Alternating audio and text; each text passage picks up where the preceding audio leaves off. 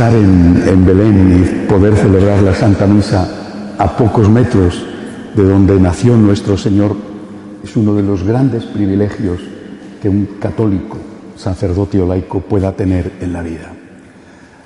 Así que a tal regalo, tal agradecimiento. El agradecimiento tiene que mostrarse con obras. La primera obra que tenemos que hacer es la de rendir nuestro corazón a ese corazón de Jesús que nos ha amado tanto, que se ha hecho hombre, ha nacido aquí, aquí, por nosotros. Esto es lo más importante que hoy contemplamos. El verbo se hizo carne y habitó entre nosotros. El verbo, dice San Juan, la palabra, el mensaje se hizo carne. Por lo tanto, la importancia del mensaje, la importancia de la palabra del Señor, la importancia de la doctrina. Como ya os he dicho, el mensaje es salvación. La revelación es salvación. Naturalmente que no es la única, es decir, la salvación se completa con la sangre derramada y se completa con la resurrección. Pero empieza la salvación con la encarnación y con el mensaje. El verbo, la palabra, se hace carne. Jesús es el mensaje. Por eso Él dirá que Él es el camino, la verdad y la vida pero intentando entrar en el corazón de los protagonistas, y me resulta eh, simplemente imposible entrar en el corazón de Jesús aquí, porque era un bebé, podemos entrar en el corazón usando el concepto en un sentido simbólico, porque no, evidentemente antes de la encarnación no tenía un corazón físico, la segunda persona de la Santísima Trinidad, podemos entrar en el corazón de Dios diciendo que es el amor hacia aquel que no se merece su amor porque es un pecador que es el hombre el que le ha llevado a encarnarse para salvarnos. Quizá podemos entrar un poco más, algo por lo menos, en el corazón de María. Y me parece que también aquí tenemos que intentar entrar en el corazón de San José. El corazón de María era el corazón de una muchacha que espera a su primer hijo, que está sola y que naturalmente, si no hubiera sido extrañísimo, está preocupada, está nerviosa, se encuentra con, no sé si todas las dificultades del mundo, pero sí con muchas dificultades. Embarazadísima, muy avanzada en el embarazo, tiene que hacer el pesado viaje desde Nazaret hasta aquí. ¿eh? Hoy se hace en unas horas con coche pero en aquella época se hacía como mínimo en una semana para una muchacha en esas condiciones de embarazo, de adelanto del embarazo, era algo no solamente pesado, sino también arriesgado. Creo que cualquiera, sin ser una mujer, lo puede entender, pero estoy seguro de que las mujeres que han sido madres lo entienden muchísimo mejor. El riesgo que supone moverte y más hacer ese camino en ese momento cuando ya estaba cerca a dar a luz. Pero esa era solo la primera parte. Llegaron aquí, dice el Evangelio, que no tenían sitio en la posada. La ciudad estaba, por el mismo motivo que ellos habían venido, llena de gente que acudía a cumplir el edicto del emperador y empadronarse. ¿Cómo era el corazón de María? ¿Cómo era el corazón de María cuando hace el viaje, cuando no encuentra sitio aquí? ¿Cómo era el corazón de María? Ella ya había recibido la promesa. La promesa era que iban a hacer el Mesías. Seguramente ella, la Inmaculada, no era consciente de su grandeza, de la grandeza de su alma, y debió de pensar que era extraño y misterioso y sorprendente que el Dios Todopoderoso mm, se hubiera fijado en una humilde muchacha nazarena. Pero al fin la promesa era el Mesías. ¿Podía el Mesías nacer en una cueva? Me parece que desde cualquier perspectiva humana que se mire, eso es imposible. Era la primera señal de que aquello podía ser falso. ¿Le entraron dudas a nuestra madre? Estoy seguro de que tuvo tentaciones como Jesús y las venció. ¿Esto puede ser de Dios si mi hijo tiene que nacer aquí? ¿Puede ser de Dios? Dios puede permitir que su hijo nazca en estas condiciones inhumanas para cualquiera y más todavía para el Hijo de Dios. Una cosa que he aprendido, mejor dicho, en la que he profundizado en estos últimos meses, habría que decir en estos últimos años, es dentro de nuestro método de oración, es la primera frase que le decimos a Dios. Jesús, me fío de ti. Y creo que aquí, en el corazón de María, lo que había era esa oración. Dios, me fío de ti. Aquí está la esclava. No entiendo nada, pero no me tienes que dar explicaciones. Yo me fío de ti a ciegas. Este era un momento para fiarse a ciegas de Dios. Me fío de ti a ciegas. No entiendo, pero creo. Tú estás detrás aunque yo no comprenda. Qué enseñanza para nosotros, que somos como aquel apóstol Santo Tomás que pedía pruebas. Si no lo veo, no lo creo si no meto los dedos en el agujero de los clavos. La Virgen María no pidió pruebas, se fió de Dios. Eso es lo que estaba en su corazón en primer lugar. Confío, confío. No entiendo, pero confío, confío. Y esa es la primera enseñanza para nosotros. Y ese es el primer regalo fruto del agradecimiento. Confío, confío, confío.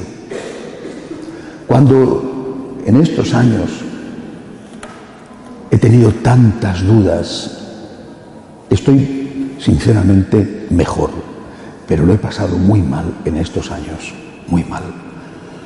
No entendía, no sabía qué había que hacer, por qué estaba pasando en la iglesia lo que estaba pasando, me estaba y me sentía descolocado, desconcertado, no creo que haya sido yo el único que he sufrido mucho.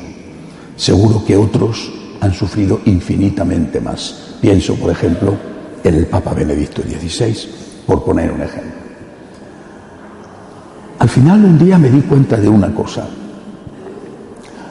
y desde entonces vengo trabajando sobre ella porque no es una cuestión de un día. Dios ama a su iglesia mucho más que yo. Él ha pagado con su sangre por esta iglesia. Y lo mismo exactamente igual vale para cualquier otra cosa que tengamos en el corazón. Dios ama a tus hijos más que tú. Quizá tú no te lo creas, pero es verdad. Dios ama a tus hijos más que tú. Tienes que soltarlos. Es decir, tienes que ponerlos en el corazón de Jesús y fiarte. Señor, yo confío en ti. Yo confío en ti. Yo me pongo en tus manos y no solamente me pongo yo, porque no creo que fuera esta la cuestión en este momento. A la Virgen no la amenazaba un peligro de muerte para ella, era para, para su hijo, era por su hijo por quien estaba sufriendo y era por su hijo por quien podía tener dudas. Y era su hijo a quien tenía que poner en las manos de Dios. El me fío de ti era decirle a Dios, mi hijo es tu hijo y yo confío en ti. Y nosotros tenemos que aprender a liberarnos de esto y ponernos en las manos de Dios. Él ama la iglesia más que yo. Yo no he derramado la sangre por la iglesia, Él sí. Yo no he fundado la iglesia, Él sí. Yo no soy santo, Él sí. Y lo mismo, repito, te vale para tu hijo, o te vale para tu patria, para todo aquello que quieres, que te angustia, que te preocupa, que te da miedo, que no sabes el futuro. Aquí está María, 16 años sola, lejos de su casa, teniendo que dar a luz en una cueva de ovejas, de lo que le han dicho que es el Mesías. Y ella dice, me fío de ti. Ella dice aquí, repite lo que dijo en Nazaret y lo repite aquí. Aquí está la esclava del Señor. Hágase en mí según tu palabra. Esta es la fuente de la paz de la Virgen. Y esta es, y tiene que ser, la fuente de nuestra paz y nuestro primer acto de agradecimiento. ¿Cómo demostrarte mi agradecimiento? Fiándome. Fijaros, no digo que en primer lugar tenemos que demostrar nuestro agradecimiento con obras de caridad, que sí, por supuesto. El primer acto de agradecimiento para Dios es la fe. Y la fe desde esta perspectiva, de la confianza. Señor, yo confío en ti. Vuelvo a poner el ejemplo del que me, al que me refería antes, de mi propia alma. Cuando estaba inquieto, cuando estaba nervioso, cuando, cuando no sabía qué tenía que hacer, veía delante de mí a personas, no voy a dar nombres ni siquiera cargos, pero que me parecía, por tantos signos, que no tenían fe o tenían otra fe, aunque quizá eran mejores que yo, eso lo sabe Dios.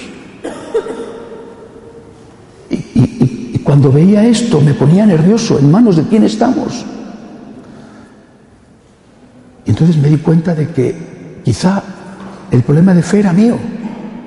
Yo puedo estar pensando, este no tiene fe porque no cree, o me parece a mí que no cree en la presencia real de la Eucaristía, porque si creyera, ¿cómo haría que comulgaran personas que no están en gracia de Dios? Bueno, ¿o cómo haría que comulgaran personas que son de otra confesión distinta a la confesión católica, por ejemplo, luteranos? No entiendo, no entiendo, no entiendo por qué esas declaraciones, por qué esas palabras, no entiendo. No tienen fe, o no tienen al menos la fe católica. Y entonces dije, ¿y yo tengo fe? Yo tengo fe, porque si yo tengo fe, ¿por qué estoy nervioso? Si yo tengo fe, ¿por qué tengo miedo? ¿No será que a mí me falta la fe? No en la presencia real, no en la resurrección. ¿No será que me falta la fe en el amor de Dios, que es la primera fe? ¿No será que me falta la fe en la existencia de Dios? Pero yo de verdad creo en Dios. No el otro, que no lo sé. Yo creo en Dios. Yo creo en su amor, en su existencia, en su poder, en su misericordia. Yo creo en Dios. Y si yo creo en Dios, aunque tenga poquita fe, alma mía, recobra tu calma, que el Señor fue bueno contigo.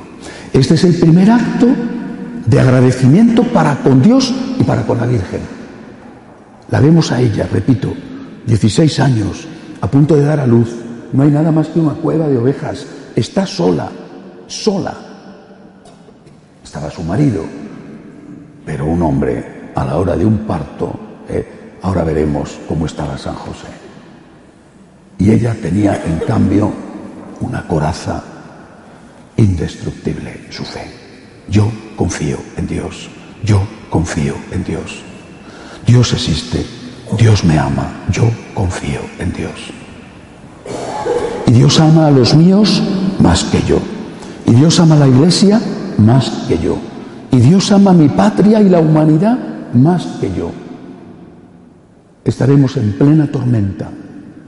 La barca parece que se va a hundir. La barca se está hundiendo. Yo creo en Dios. Él sabe por qué lo hace o por qué lo permite algo sobre San José. Realmente San José es el hombre que sabe estar detrás, el hombre que renuncia al protagonismo, el hombre que es el apoyo, el sostén, el hombre que es capaz de desaparecer para que brille quien tiene que brillar, que es su hijo adoptivo y la madre de su hijo.